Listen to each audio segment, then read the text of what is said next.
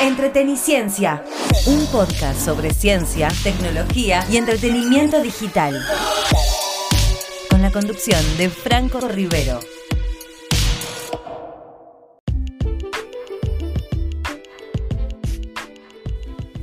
Hola, hola, hola, ¿cómo están? Bienvenidos a un nuevo episodio de Entreteniciencia, este podcast que hacemos de forma semanal sobre tecnología, ciencia y entretenimiento digital. Mi nombre es Franco Rivero y como siempre les voy a estar acompañando en estos 20, 25 minutos para mantenerlos actualizados de algunos temas de índole tecnológicos y de entretenimiento también.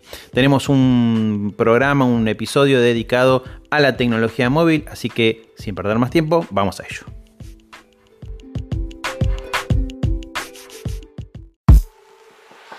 Ciencia, tecnología, entretenimiento digital. Para más info, seguime en Instagram, arroba Franco Rivero.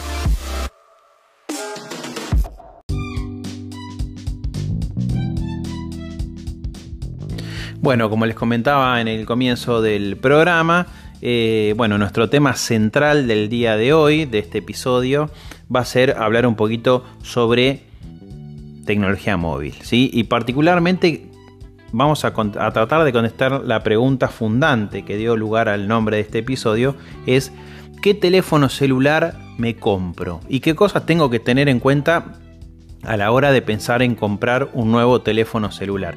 ¿Cómo surgió este tema? Bueno, este tema surgió en las redes sociales, en mi cuenta de Instagram, en donde yo hice una pregunta qué celular se comprarían y la gente empezó a participar, pero no solamente eso, sino que además de recomendar modelos y compartiendo de alguna forma qué teléfono le gustaría comprarse o cuáles serían el aspiracional, digamos, que le gustaría tener, eh, porque no siempre es el mismo, ¿no? Digamos, eh, una cosa es lo que yo me puedo comprar, porque dispongo de, X presupuesto, y otra cosa es el que me gustaría tener. Hay una diferencia sustancial entre las dos cosas. A veces hay un punto de encuentro y a veces no. Eh, pero bueno, más allá de proponer diferentes modelos de teléfonos que se comprarían, surgieron muchas preguntas también. Yo dejé una cajita para que me manden mensajes, para que compartan sus respuestas. Y me encontré también con muchos mensajes privados en mi Instagram que preguntaban, che, Franco, eh, ¿qué me conviene? Eh, ¿Cuántos gigas de almacenamiento tiene? ¿Qué modelo nuevo hay? Bueno, esto dio lugar a una nota que hice para, Diario de la Nación que se publicó hace eh, algunas semanas atrás. que fue nota de salió en la edición impresa también y en la versión digital del diario y también dio lugar a este episodio, no especial, pero central, digamos, en el tema de lo que es tecnología móvil de entreteniciencia. Le voy a contar, y esto es una percepción personal, todo lo que voy a decir, algunas cosas primero que tengo que tener en cuenta a la hora de comprarme un teléfono celular hoy. Si esto puede cambiar dentro de dos años estamos hablando de otra cosa, ¿no? Pero, pero básicamente hoy tengo que tener algunas cosas en cuenta. Primero y principal, no eh, apurarme a hacer la compra. ¿sí? No apurarme a hacer la compra porque es impresionante la variedad de modelos de teléfonos móviles que hay en el mercado argentino. Entonces lo que puedo hacer es tomarme un tiempo, proyectar la compra, normalmente, o sea, estoy pensando en cambiar el celular, no en comprarme mi primer teléfono. Aquí es un punto importante porque no tenemos el apuro de. O sea, no es por un apuro, sino que es simplemente porque quiero mejorar mi equipo. ¿Eh? Entonces me puedo tomar un tiempo para buscar información, informarme un poco más o, por qué no, preguntar a algún experto. A mí no me molesta para nada, me mandan un mensajito por Instagram, ¿eh? que me encuentran como Franco Rivero y yo los asesoro y los ayudo sin ningún tipo de problema. Pero algunas cosas que tengo que tener en cuenta, además de tomármelo eh, de manera cauta al tema y buscar información, es el tema de presupuesto. O sea, cuánto tengo pensado yo o cuánto puedo destinar cuánto dinero puedo destinar a la compra de un nuevo teléfono celular. Porque tengo teléfonos que valen 15 mil pesos y teléfonos que valen 220 mil pesos.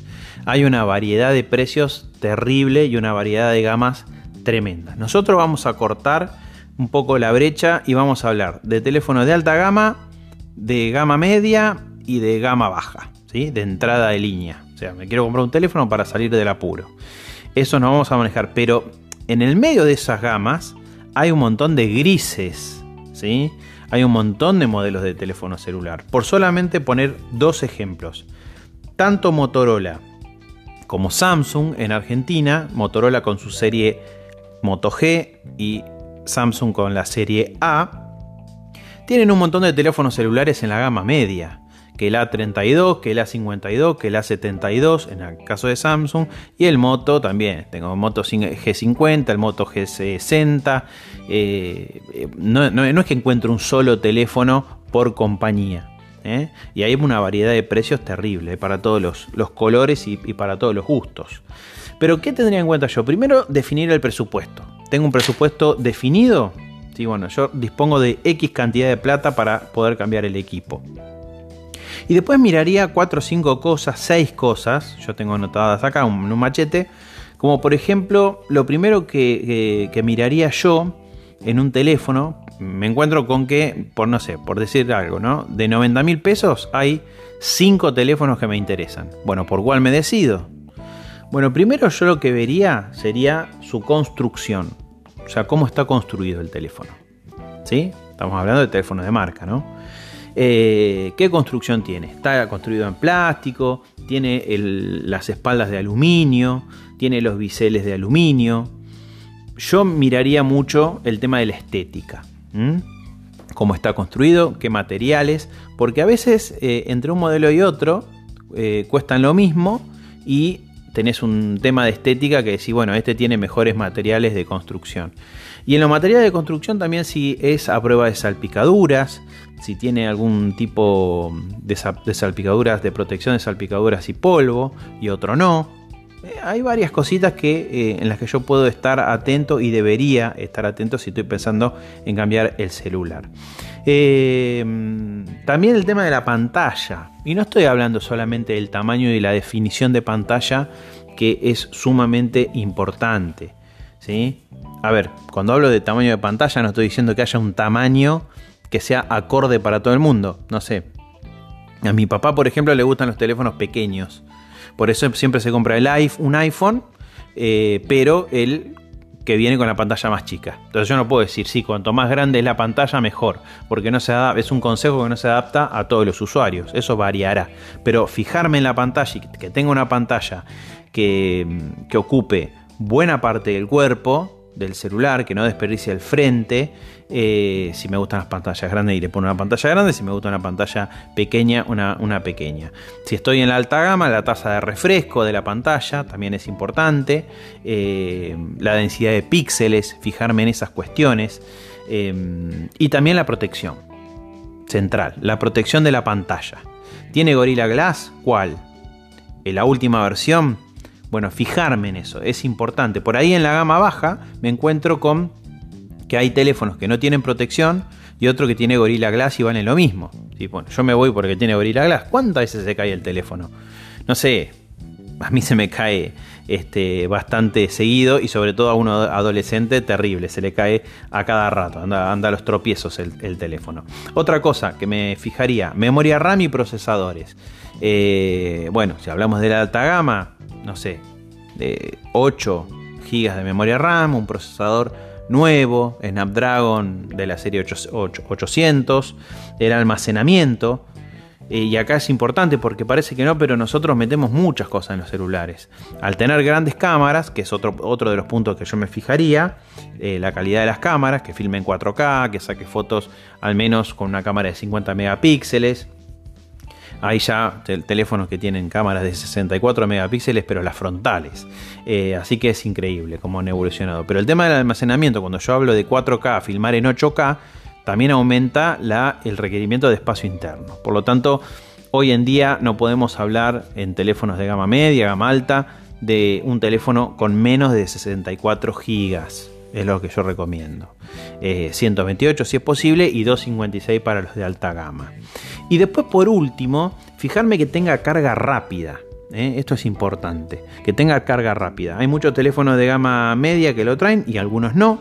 Los de, obviamente los de alta gama todos son carga, tienen carga rápida y los de gama baja casi ninguno. Pero en la gama media es donde hay una diferencia. ¿sí? Y tengo que estar atento a esas cosas. Eh, así que bueno, Aquí algunos consejos para, este, para a la, hora que les sirva a la hora de cambiar el teléfono celular y sobre todo algunos modelitos que yo me anoté acá. No voy a hablar de precio ni nada por el estilo porque tendrá que ver con eh, lo que le gusta a cada uno y hay una variedad, como les decía, de teléfonos celulares increíble. ¿sí? Tengo los Galaxy S22 de Samsung nuevo que rondan los 100, desde 180 a 220 mil pesos. Tengo el Moto Edge 30 Pro que se presentó hace poquitos días. En gama media tengo el Xiaomi eh, Redmi 10 eh, Pro, también está muy bueno. Y en la gama baja tengo el Alcatel 3H por menos de 30 mil pesos y el Conca Links. Esas son algunas de las recomendaciones a la hora de cambiar el móvil.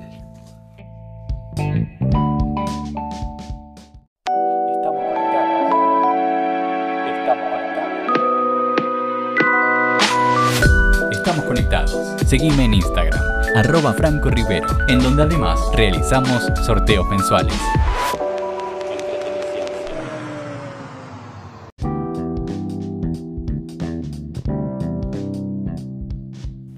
Bueno, segundo bloque de este episodio de Entreten y Ciencia y vamos a hablar de un tema del que pocas veces escuché. ¿eh? que yo sepa, no, no es algo que se habla demasiado. ¿Eh? Y, para mí es una preocupación.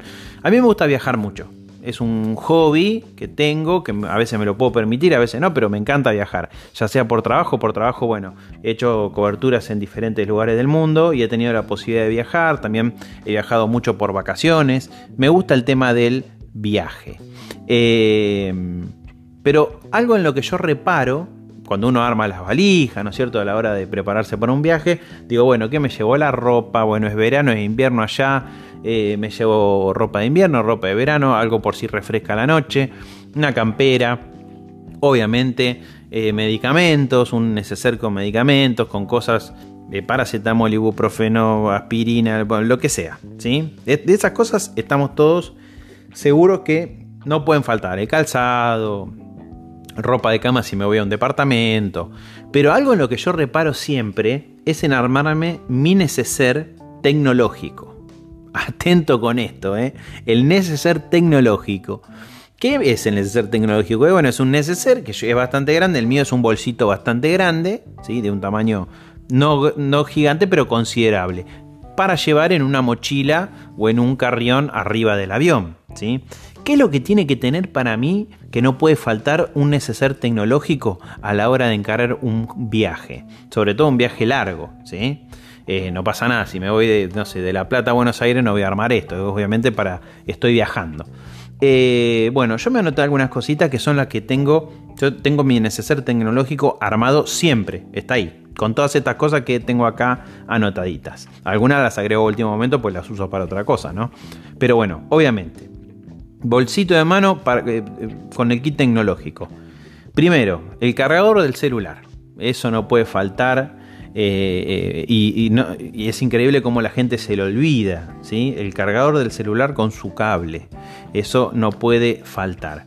Otra cosa, un cable de repuesto. El cargador es uno, me llevo un cargador, cable USB-C o mini USB, depende del teléfono, en mi caso USB-C para mi teléfono este, Galaxy S21 Ultra y otro cable USB-C. Sí, señor, dos cables, por las dudas. No vaya a ser cosa que se corte. Me pasó que se mordió una, de las puntas y tuve que salir eh, en Estados Unidos a conseguir otro cable que me acuerdo que lo pagué una fortuna, lo pagué carísimo, eh, porque lo tuve que comprar en un, en uno de estos kioscos automáticos, eso que apretás un botón y me salió carísimo. Bueno, me tuve que comprar un cable USB-C que además asegurarme y además asegurarme que soporte la carga rápida del, cargador. Eso está bueno también. Probarlo en casa para ver si soporta la carga rápida. No se olviden de eso. Dos cables. Yo me anoté dos cables. Después, el adaptador universal. Si van a viajar fuera del país, es imprescindible. Hay unos que, bueno, yo tengo uno, por ejemplo, en donde vos pones eh, el cargador del celu o de la, de la compu, de la portátil, y del otro lado, dependiendo del país que viajas, le habilitas la ficha que necesitas conectar. ¿sí? En Brasil, en Estados Unidos, en Asia, en Europa. Viene para, eh, el adaptador para, para todos los, los países. Eso está muy bueno. Eh, y les recomiendo que si se van a llevar uno, que no tienen este adaptador múltiple, que se fijen qué tipo de adaptador qué tipo de conector tienen en el país al que van a viajar. Hay un mapita, ¿eh? si ustedes buscan eh, conector eh, eléctrico por países, van a la parte de imágenes y hay un mapa que está muy bueno que les muestra con colorcito qué adaptadores y qué fichitas usan. ¿sí? Pero este universal está muy bueno, lo venden en el free shop, lo pueden comprar en el free shop o en una tienda de electrónica y cuesta aproximadamente 30 dólares, no es para nada caro y les salva la vida. Después, cargador de batería, un power bank, ¿sí? O sea, para cargar el teléfono en el avión, en el viaje, claramente, si yo estoy entretenido eh, y voy viajando, ¿qué voy a usar? El teléfono celular. ¿sí? Probablemente me haya bajado alguna película de Netflix, de Disney o, de Prime Video, lo que sea, y vaya mirando una peli, se me va a terminar la batería a las pocas horas. Entonces yo llevo en mi caso, dos power bank para cargar el celular de 10.000 miliamperios. ¿sí? Eh, si tienen uno de 20.000, buenísimo. Yo me aseguro que con un cargador de 10.000 puedo cargar dos veces mi teléfono celular. Y eso está bueno. Yo llevo dos, siempre todo por duplicado por las dudas. ¿eh? En mi caso he llevado eh, un teclado Bluetooth porque aprovecho por ahí los viajes para escribir para hacer alguna nota, para adelantar trabajo, en un aeropuerto donde tengo una conexión, no sé, de 5 horas. Me ha pasado de tener conexiones de 7 horas. ¿Qué haces? 7 horas, tenés que llenar ese hueco. Bueno, tecladito Bluetooth, esos que se pliegan, ¿vieron? O si no, ahora eh, estuve probando el Logitech eh, MX, Key Mini, que está genial, está buenísimo. Lo conectás al teléfono, te abrís eh, Word en el celular, piqui, piqui, piqui, y adelantás trabajo tranquilamente, eh, un Excel o lo que tengas que hacer, si es que tenés que trabajar y no te llevaste la compu. ¿eh? Si es un querés viajar liviano, no te llevas la compu, te llevas un tecladito de estos que están buenísimos. Otra cosa que me llevo siempre, pendrive o disco externo. ¿sí? Pendrive o disco externo. Depende. ¿Por qué? Porque a veces pasa que tengo que guardar algo, tengo que bajar algo. Eh, por las dudas llevo siempre un disco externo SSD en estado sólido que tengo eh, o un pendrive, ¿sí? De, de buena capacidad de almacenamiento. Incluso si tienen un teléfono celular que no tiene mucha capacidad de almacenamiento, es una buena idea. Eh, le compran una fichita, eh, un conversor que de USB-C a USB-A y le pueden conectar el pendrive o el disco en estado sólido directamente si tiene USB-C al teléfono y pueden descargar todos los videos del viaje. Eh, y liberar un poco de espacio también en el celular. Eso es interesante. Así que bueno, ese básicamente es mi kit de viaje tecnológico, mi neceser tecnológico. Espero que le haya gustado y que le sirva estas recomendaciones a la hora de emprender su próximo viaje.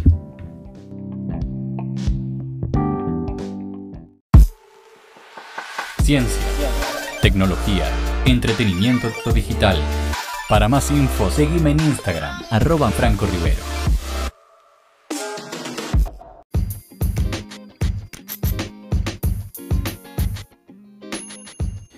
Tercer bloque de entreteniciencia y vamos a retomar un bloque que este, lo teníamos, un segmento que lo teníamos medio abandonado, sí que era el tema de videojuegos o entretenimiento digital, porque en, realidad recomendamos también series, películas, hablamos de, plataformas digitales, de todo un poco. Pero tema videojuegos, la verdad que hablamos solamente en el primer episodio, tampoco que es un podcast tan viejo, hace tres días que lo hacemos, y hace seis episodios nada más.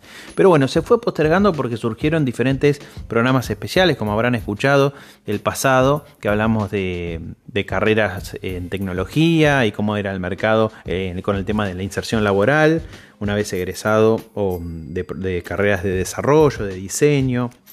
También eh, tuvimos la oportunidad de hacerle una entrevista a un ejecutivo de Intel que me pareció muy interesante. Hablamos con Emiliano Pisitelli también sobre seguridad informática. Muchos especiales metimos en las últimas semanas. Recién este es el programa más eh, regular, digamos, de cómo había pensado yo este, eh, este podcast al principio, hacer un especial cada tanto y después hacer estos eh, episodios más regulares hablando un poco de actualidad tecnológica. Bueno, la cosa es que se dio al revés y está muy bien que haya pasado.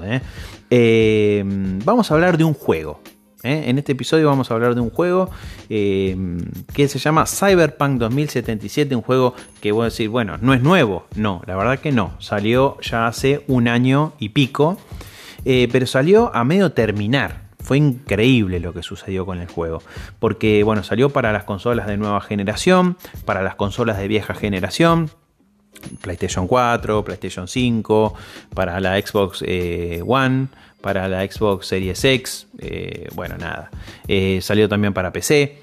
Eh, pero salió a medio terminar, no se podía jugar. Yo me acuerdo que, bueno, cuando me mandaron el código para probar el juego, lo instalé en la Xbox Series X que tengo acá en casa de prueba de Microsoft y lo traté de jugar. ¿Qué pasaba? ¿Qué sucedía? Lo que sucedía era que me encontraba con un juego incompleto las cosas estaban flotando, había un montón de bugs, eh, se trababa, eh, me quedaba trabado cuando chocaba con un auto en la mitad de, una columna, cosas increíbles. Entonces, ¿qué pasó?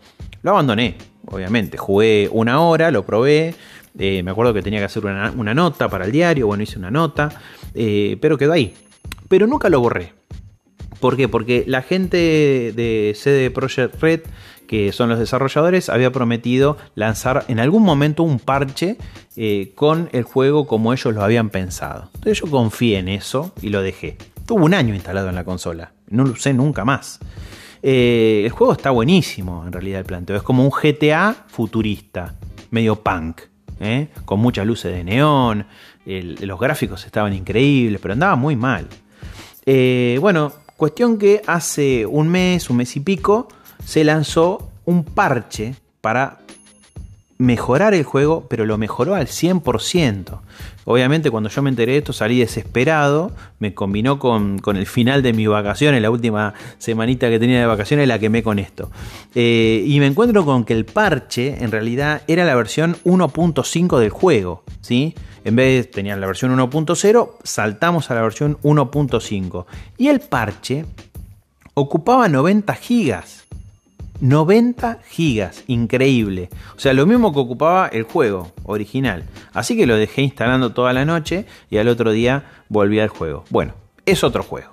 Realmente ahora se puede decir, incluso cambió la carátula, como para que los usuarios noten una diferencia entre la versión que funcionaba mal y la versión que funciona bien. Esto es otra cosa, nos dijeron desde, desde la empresa desarrolladora. Eh, y ahora es increíble, la experiencia es fantástica, funciona muy bien. Eh, en las consolas de, nueva generación. Todavía la versión para PlayStation 4 y las Xbox de vieja, generación eh, tenemos la versión anterior, no salió este parche. Así que estoy hablando solamente para aquellos que tienen una Play 5, una PC o las nuevas consolas de Microsoft. ¿eh? denle una oportunidad. Si no lo compraron en su momento por lo que leyeron, cómplenlo ahora. Y si lo tienen y lo borraron, vayan a la biblioteca, vuelvan a instalar y actualícenlo a la versión 1.5 que no se van a arrepentir.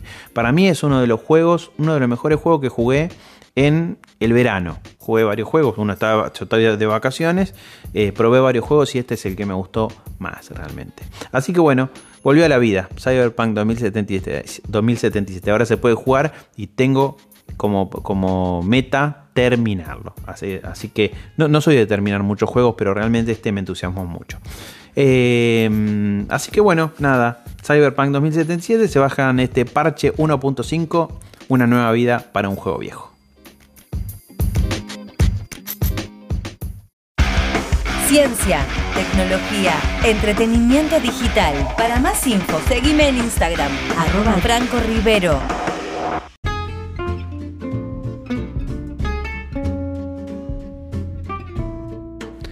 Y así despacito, despacito llegamos al final de este nuevo episodio de Entreteniciencia, este podcast que hacemos todas las semanas eh, sobre tecnología, ciencia y entretenimiento digital. Recuerden que el episodio lo pueden escuchar en Spotify todos los jueves a la noche. Lo pueden escuchar también en vivo a través de FM del Monte los días viernes a las 13 horas. ¿sí? FM del Monte 90.1 del dial y para todo el mundo a través de www.laradiomonte.com.ar. Nosotros nos volvemos a encontrar la próxima semana con más tecnología de consumo, ciencia y entretenimiento digital. Mi nombre es Franco Rivero y les deseo que tengan un buen fin de semana. Chao.